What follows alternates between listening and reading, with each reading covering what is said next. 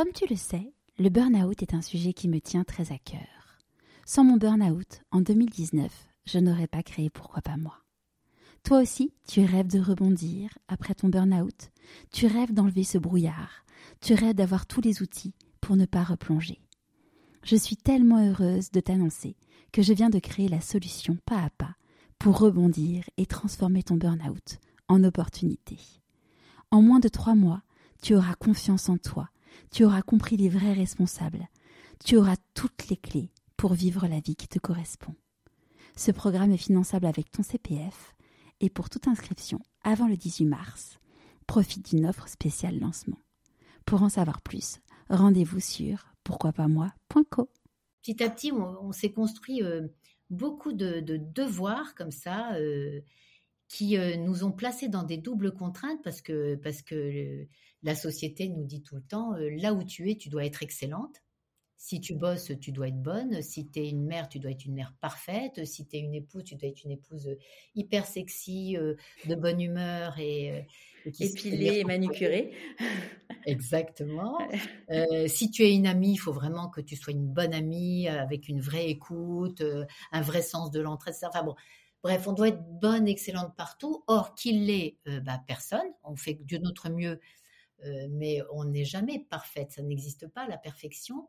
Mais nous, en fait, euh, vivant dans ce mythe de la mère parfaite ou de la ou de l'employé parfaite ou de l'ami parfaite, on se fait on se fait vraiment du mal, on se met beaucoup de contraintes et plutôt euh, de se féliciter de ce qu'on réussit, eh bien, on passe nos temps à regarder euh, ce qu'on rate ou ce qu'on croit rater, parce qu'en réalité, voilà. Et ce que je montre dans le livre, en ayant, en étant allé interroger beaucoup de, femmes de différents horizons, et, qui, font des métiers différents, qui, sont qui ont des statuts sociaux différents, c'est que effectivement, il y a toujours ce, syndrome d'imposture qui n'est qui n'est pas justifié parce qu'elles accomplissent vraiment des choses, mais il est temps qu'elles le voient, il est temps qu'elles le, regardent. Il est temps qu'on se rende compte que tous les dictats que nous impose la société, mais qu'on sait très bien intégrer, parce qu'on les intègre, hein, on les intègre, on, voilà, on passe pas notre temps même si ça bouge maintenant, mais avant de lutter contre les dictats, souvent on les intègre inconsciemment. Et donc, bah, plutôt que de subir ces dictats, euh, reprendre un peu. Euh, moi, je voulais être actrice. Bah, plutôt que de subir et d'être victime, redevenons actrice de nos vies. Hein, redevenons actrice de nos vies, reprenons les rênes et voyons tout ce qu'on fait de bien et commençons à, à, nous en, enorgueillir. Vraiment, j'ose le terme, à, nous, à en être fiers. Parce qu'en réalité, on est des héroïnes du quotidien. Hein. Clairement. Oui, puis euh, on parle beaucoup de sororité, mais c'est aussi, ça passe aussi par le fait de dire, regardez, euh, moi, euh, ma vie n'est pas parfaite, elle peut paraître parfaite, mais en fait, elle ne l'est pas. C'est ça, c'est tellement vrai. Il faut montrer des, il faut montrer des exemples de la vraie vie. C'est pour ça que j'ai interrogé plein de femmes et que je parle de beaucoup de choses. Mais et quand on regarde la vraie vie, on voit bien que personne n'est parfaite et que c'est très bien comme ça.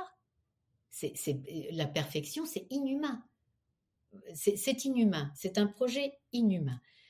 Donc, euh, donc c'est très bien de ne pas être parfaite, c'est très bien d'avoir des limites, c'est très bien d'être vulnérable, c'est très bien d'être sensible, c'est très bien de euh, d'avoir la capacité d'être touché, d'être d'être blessé, euh, d'être parce que parce que c'est ça qui fait de nous des, des, femmes, des, des, hommes, des êtres humains dignes de ce nom, et surtout c'est ça qui nous permet d'entrer en relation avec les autres. Et ce que tu dis, c'est vraiment ça. La, sororité, c'est quoi? Cette entraide euh, entre femmes avec ce mot qui, qui, revient euh, grâce à Chloé Delhomme. Euh, la sororité, c'est magnifique. Nous, on, nous a dit liberté, égalité, fraternité. Donc, on pensait que voilà, voilà qu'il y avait que la fraternité. Mais la sororité, ça existe. Ça peut exister en montrant qu'effectivement, on a toutes des fêlures et qu'il n'y a aucun problème avec ça et que c'est celles qui jouent à la, à la femme parfaite ou à l'employé parfaite qui, qui ont un problème, c'est pas nous. Et euh, on t'en parle, t'en, parler là, et puis t'en parles bien dans ton livre. C'est, euh, aussi euh, déjà commencer par accepter soi-même qu'on est vulnérable et qu'on n'est pas des robots, qu'on n'est pas des machines, et, et ensuite pouvoir le, le, partager. Et... Mais déjà, je pense que la première clé, c'est de l'accepter. Tu vois, c'est ça, on en revient à l'exemple de ma grande fatigue après euh, la naissance de mes enfants. Avec mes amis qui ne comprenaient pas, moi qui ne comprenais pas, euh, l'infirmière qui vient me faire des prises de sang à domicile, les analyses, tout le bazar. Juste parce que je suis fatiguée, j'ai trois enfants en bas âge. C'est dingue. Pourquoi? Parce que j'accepte pas du tout ma vulnérabilité à ce moment-là. Je vois pas le rapport. Voilà, je devrais juste être une machine qui euh, répond. Tout le monde est en bonne santé, tout le monde va bien, donc pourquoi pourquoi serais-je fatiguée? Et euh, bah, c'est ça quand on découvre que qu'on a le droit d'être vulnérable. Enfin, non, seulement on a le on a le droit, mais que c'est même euh, un devoir même. Ouais. C'est même une qualité en fait. Hein. C'est mmh. vraiment une qualité relationnelle en fait hein, de reconnaître sa vulnérabilité. C'est exactement ce que tu dis. J'ai le droit. je, je j'ai le droit, je peux, ça fait de moi quelqu'un d'intéressant, ça fait quelqu'un de moi, de, moi quelqu'un de, fragile, d'intéressant, d'empathique, quelqu'un à l'écoute. Parce que comme je, sais que j'ai mes problèmes, je peux entendre les problèmes des autres. Comme je sais que je suis limitée, je peux comprendre les limites des autres. Mmh. C'est passionnant. Et de le partager, ça donne, ça donne envie aux autres de raconter. Oui, mmh. oui. Tu sais, à, la fin du livre, je, donne des clés euh, qui ont qui m'ont qui m'ont beaucoup aidé moi. Et, la dernière, je crois que c'est la dernière, c'est l'écriture. Et j'encourage tout le monde à écrire, écrire pour publier, pour être publié, pourquoi pas, mais de toute façon écrire pour soi. Et euh, je donne des exemples de femmes qui que, que l'écriture a sauvé, a littéralement sauvé, hein, sauvé euh, de, de, du désespoir ou du suicide, ou vraiment sauvé. Euh, et, l'écriture, c'est pourquoi pourquoi c'est intéressant d'écrire? Parce qu'en réalité, toute vie est, un roman. Et si on commence à s'intéresser à notre vie, à regarder euh, et qu'on écrit ça et qu'on partage ça, mais, tout, ça passionne tout le monde en réalité. Enfin, tout le monde, j'exagère, ça peut passionner notre entourage, ça peut passionner nos, nos, amis, ça peut nous donner là aussi une manière de nous exprimer et de nous présenter qui est très différente, qui est beaucoup plus vraie et qui du coup est beaucoup plus intéressante pour, euh, pour ceux qui nous entourent.